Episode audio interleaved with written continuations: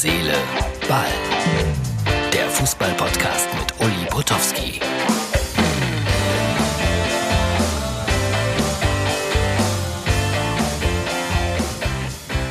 Herz, Seele, Ball, Freunde, die Woche fliegt. Schon die Ausgabe für Mittwoch. Ich habe mir angeschaut, gerade noch Borussia Dortmund äh, gegen St. Petersburg. Und als ich da reingeschaltet habe, mein Gott, ich habe wieder beim Fernsehen irgendwas gegessen. Krümmel auf dem Pulli. Äh, da habe ich gedacht, hey, Zuschauer, 17.000 waren da. Dann habe ich gesehen, oh, Schalke spielt ja da. Blaue Trikots, Gazprom-Werbung. Da habe ich schon gedacht, schön, dass, äh, jetzt habe ich das Licht angemacht, dass eine Firma aus Gelsenkirchen auch in St. Petersburg so präsent ist. Oder es ist umgekehrt. Also es war auf jeden Fall alles ein bisschen merkwürdig. Dann war Dortmund erst schlecht, später besser, hat dann 2-1 gewonnen. Die waren ja durch. Aber wenn man sich überlegt, dass man über zwei Millionen Euro bekommt, wenn man ein solches äh, Champions League Spiel gewinnt, puh, darf man eigentlich nicht verlieren. Haben sie ja dann auch am Ende irgendwie geschafft, 2 zu 1 äh, zu gewinnen. War aber keine so ganz tolle Leistung. Und Herr Favre am Spielfeldrand mit seinen 62 Jahren musste der wieder zittern. Liebe Borussen, könnt ihr nicht mal ein bisschen gesundheitsschonender für Herrn Favre spielen? Bei Borussen fiel mir ein, die sind immer noch da. Das ist sensationell. Also entweder wollt ihr mich schonen, es schreibt keiner. Info at mux.tv, ich, nee, up at mux.tv, ich will die Borussen-Weihnachtsmänner. Das kann doch nicht so schwer sein. Puh. Was machen wir heute? Alexander von der Gröben wird heute unser Medienmann sein. Ihr wisst ja, Dienstag ist immer XXL-Version. Da ich im Moment aber uh, sehr schwer zu Fuß unterwegs bin, habe ich äh, nochmal eine Folge genommen aus diesem wunderbaren Hörbuch, Mörderischer Fußball. Und bevor ihr gleich Alexander von der Gröben hört, möchte ich euch schon mal sagen, er ist einer meiner absoluten Lieblingskollegen in 50 äh, Jahren gewesen. Ein Tausendsasser, Judo-Europameister, was der alles kommentiert hat in Sachen Kampfsport, hat aber auch Fußball gemacht bei RTL in der Sendung Anpfiff, äh, war Außenreporter, grandioser Außenreporter bei Ein Tag wie kein anderer, hat Boxmoderationen im ZDF gemacht und, und, und. Ich weiß nicht, was ich jetzt alles vergessen habe. So, hier ist ein Foto. Das haben wir auch zusammen gemacht, nämlich Pferderennen übertragen. Und dieses Bild ist entstanden auf der Galopprennbahn in Baden-Baden. Ach so, bevor wir die Kinderfragen an Alexander senden. Natürlich hat mich auch heute wieder ein kleiner Schalke-Gag erreicht. Bitte schön, wir blenden das ein. Hier seht ihr die Schrift und ihr könnt lesen. Also man muss irgendwann mal diese Pandemie richtig einordnen. Sie begann nach dem letzten Schalker Sieg und endete, als Schalke endlich wieder gewonnen hat. Wäre doch ein Ziel. Dann wären alle für Schalke, plötzlich und unerwartet. So, das wollte ich noch unterbringen. Jetzt geht es weiter mit den Kinderfragen. Tochter hat die Fragen gestellt, die Tochter von Alexander. Er antwortet brav. Danach bitte anhören. Bitte. Ich, ich freue mich so sehr, dass äh, eBay und Sky mich unterstützen. Kleine Werbung. Und Joko Winterscheid in meiner Show ist ja auch toll. Und äh, nach der Werbung kommt dann wie immer Dienstags oder wie häufiger Dienstags eine lange Geschichte vorgelesen von Alexander von der Gröben, nämlich eine Geschichte von Arne Jens, die heißt Hooligan. Das habe ich noch vergessen zu sagen. Alexander ist auch Schauspieler, hat tolle Sachen gespielt hat auf Boulevardbühnen wirklich wunderbare Komik inszeniert.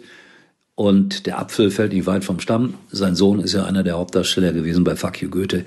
Aber äh, der macht auch noch ganz, ganz andere ernsthafte Sachen.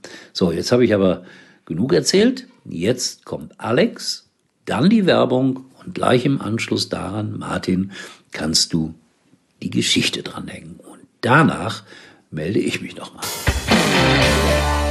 Wie hat denn deine Laufbahn als Sportjournalist begonnen? Ich habe sehr lange Leistungssport Judo betrieben und als ich dann nach den Olympischen Spielen in Seoul mich gefragt habe, wie geht's weiter? Ich war 33 Jahre, kam gerade RTL nach Köln und dann habe ich da mal nachgefragt, ob ich da ein Praktikum machen könnte und damals hat mich Uli Potowski in sein Büro gebeten und hat gesagt, klar, du kannst ein Praktikum machen. Und daraus entwickelte sich dann später eine freie Mitarbeiterschaft und so habe ich angefangen und habe dann auch noch die ersten zwei Jahre weiterhin Judo gemacht, bis ich dann ganz aufgehört habe und konnte prima in den Job einsteigen. Das war für mich ein ganz toller Einstieg. Was war denn für dich das wichtigste Spiel in deinem Leben? Die Spiele meines Lebens habe ich nicht im Fußball erlebt, sondern als Judiker selbst bei Weltmeisterschaften und Olympischen Spielen 1984 und 88 und als Reporter, damals noch für Eurosport, in Sydney. Das war für mich auch ein großes Highlight. Da habe ich Judo kommentiert und Ringen.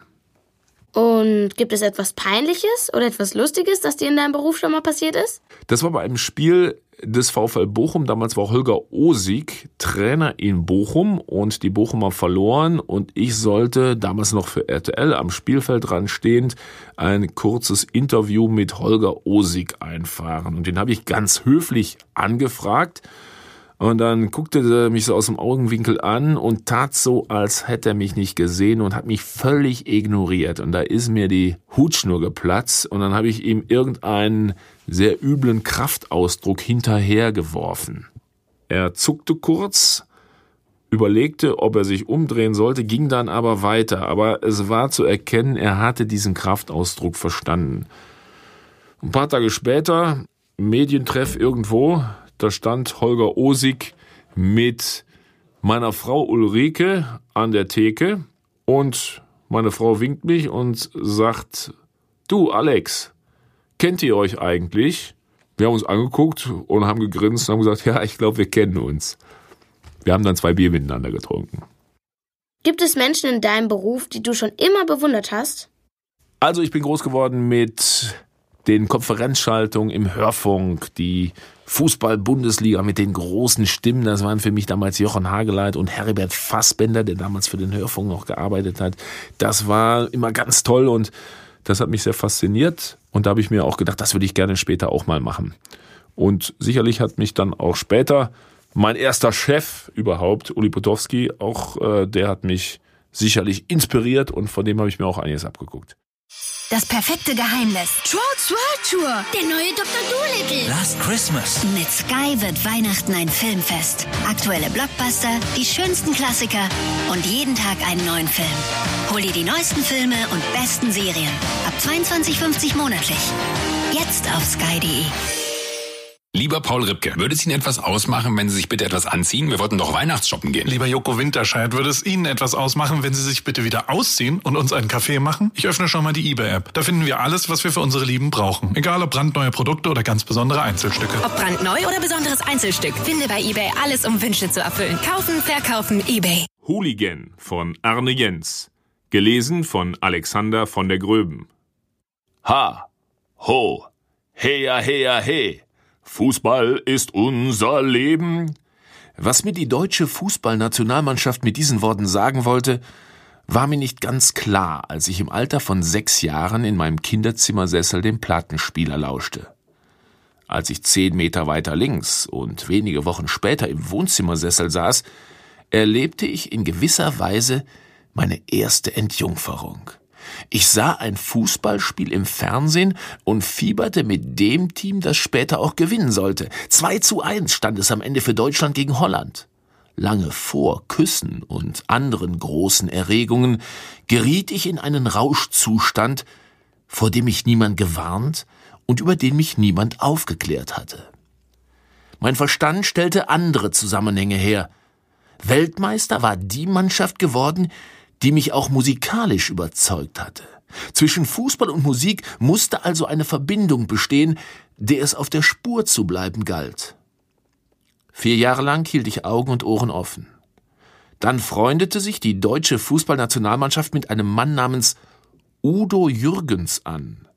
Buenos dias, Argentina, guten Tag, du fremdes Land. Halte es nun aus meinen Boxen. Aber im Vergleich zu 1974 war viel Tempo auf der Strecke geblieben. Fast getragen und schleppend kam das neue Lied daher. Langsam und müde wirkten auch meine ehemaligen Helden. Sie scheiterten kläglich an Österreich, dem Land, aus dem Udo Jürgens kam. Der Zusammenhang zwischen Fußball und Musik bestand also offensichtlich immer noch. Aber anhand der vorliegenden Ergebnisse interessierte er mich nun nicht mehr. Dieses Desinteresse dauerte fast 20 Jahre lang. 1996 kam dann der Song Three Lions auf die Welt, doch jeder redete ihn von Beginn an nur mit seinem Zweitnamen Football's Coming Home an, Fußball und Musik. Anscheinend wollten es die beiden doch noch einmal zusammen probieren. Football's Coming Home war der offizielle Song zur Europameisterschaft in England. Doch er nabelte sich ziemlich schnell vom Mutterland des Fußballs ab und entwickelte ein Eigenleben der besonderen Art. Man hörte ihn nicht nur, wenn große Mannschaften vor großem Publikum gastierten, sondern auch wenn die kleinen Alltagshelden auf irgendeinem Acker ihre Test- oder Trainingsspiele absolvierten. Meine Thekenmannschaft und ich, wir machten da keine Ausnahme. Lauthals feuerten wir uns immer wieder mit der neuen Hymne an, trotzig nach Niederlagen und nach Siegen mit einem Hauch von Größenwahn. Immer waren wir überzeugt davon, dass der Fußball gerade jetzt, in diesem Moment, mit uns nach Hause kam. Schöne Momente waren das. Aber zwei Jahre später sah meine Fußball- und Musikwelt schon wieder ganz anders aus. Am 9. Mai 1998 gab die Tabelle der Fußball-Bundesliga in meinen Augen ein völlig verzerrtes Bild ab. Der erste FC Köln befand sich auf einem Abstiegsplatz und das berühmte rettende Ufer ließ sich mit bloßem Auge nicht mehr am Horizont erkennen aber aus meinem ganz besonderen Blickwinkel bestand noch eine von diesen rechnerischen Möglichkeiten, die mich schon im Mathematik-Leistungskurs beeindruckt hatte.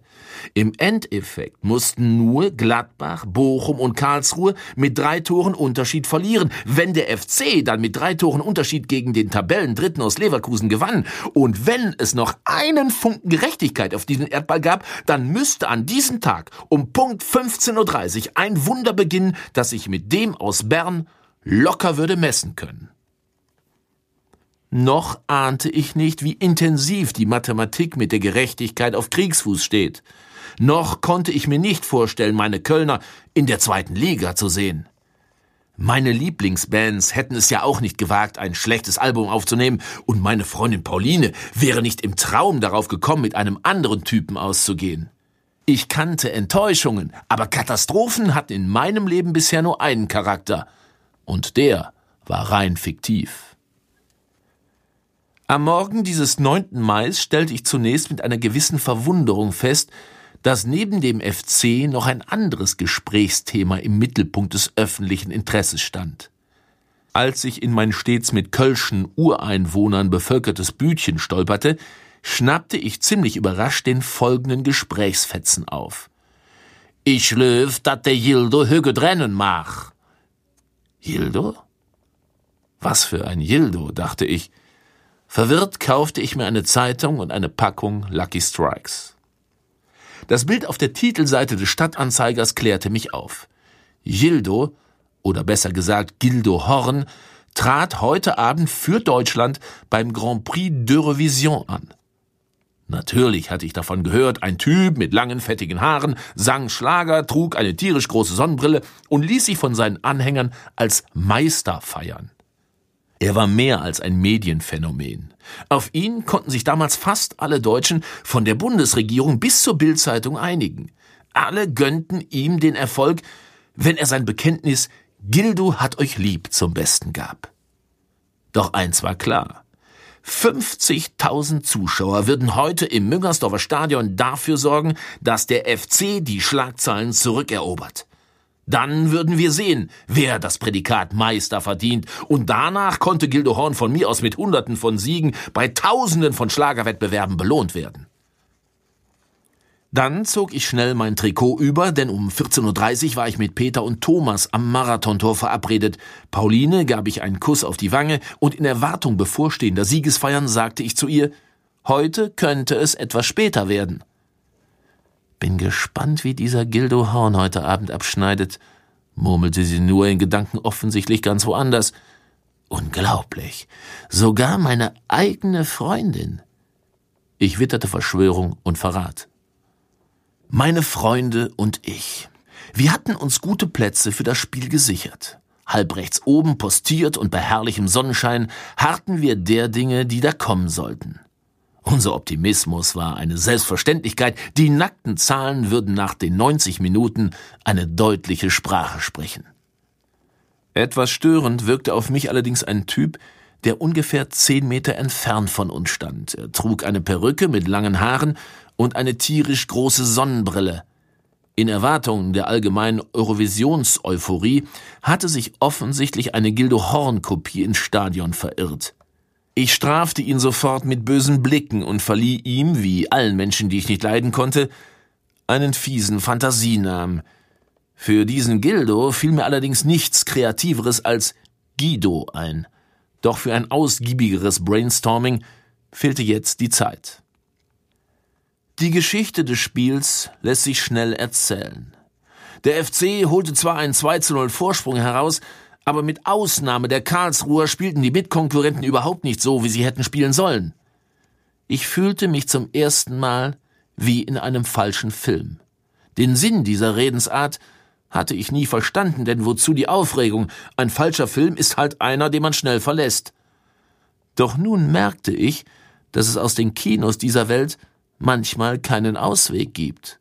Und die letzte, hoffnungsvolle Glut in mir erstarb, als die Leverkusener zwei Tore erzielten und die Partie mit einem Unentschieden endete. Minutenlang standen meine Freunde und ich nach Spielschluss ratlos herum. Dann kam Thomas endlich auf eine einfache, aber durchaus logische Idee, die er in wenigen Buchstaben auf den Punkt brachte. Bier? fragte er und wir machten uns auf den Weg. Das Kölsch im Stadtgarten wirkte schnell und nach Stunden der ergebnislosen Diskussion über die zurückliegenden Ergebnisse der Saison bekamen wir Hunger. Der ansonsten immer recht sparsam besuchte Imbiss gegenüber konnte sich an diesem Abend nicht über zu wenig Kundschaft beklagen. Mindestens 50 Gäste hatten sich vor seinem Fernseher versammelt.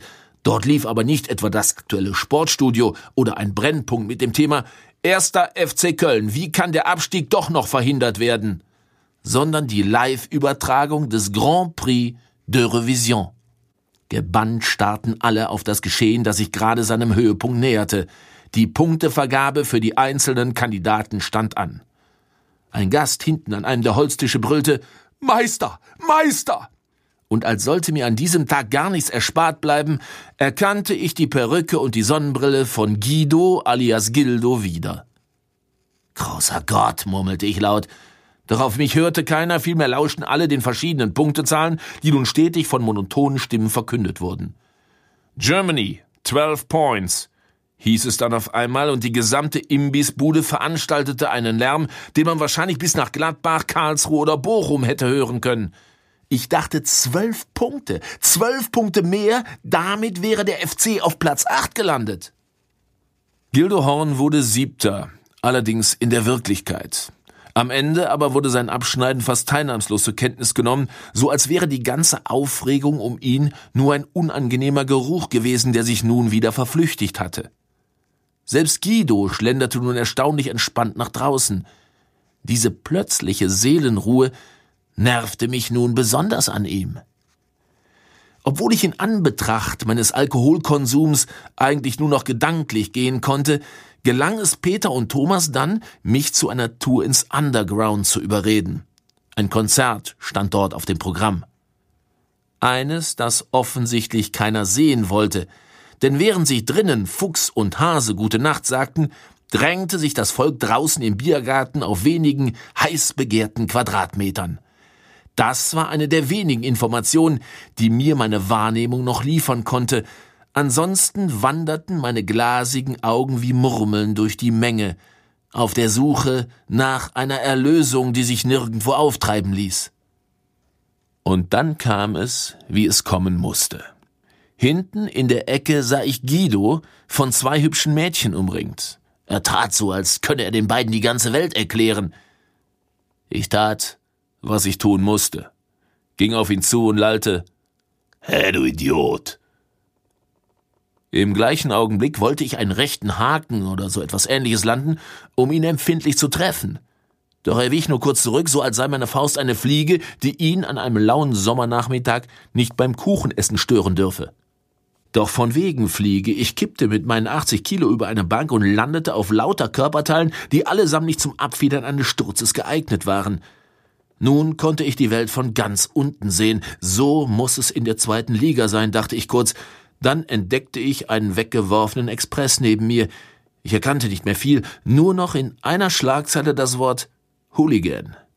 Schnell legte ich noch die Beziehung zwischen der Musik und dem Fußball zu den Akten, dann fielen mir die Augen zu. So, Dankeschön, Alexander von der Gröben, für diese schöne Geschichte. Eine Medienfamilie, die von der Gröbens. Noch eine interessante Nachricht aus China. Da ist ein Fußballspiel ausgefallen. Wisst ihr warum? Weil es war ein Spiel zwischen zwei Frauenmannschaften oder es sollte ein Spiel zwischen zwei Frauenmannschaften geben. Aber in der einen Mannschaft waren ein paar Frauen, die hatten sich die Haare gefärbt. Und Achtung, das ist in China verboten. Irgendwann fiel den Mädels das ein, dann haben sie ganz schnell die Haare wieder auf schwarz gefärbt. Aber die Schiedsrichterin konnte man nicht betuppen. Da waren noch ein paar blonde Flecken oder was auch immer. Und deshalb Spielausfall.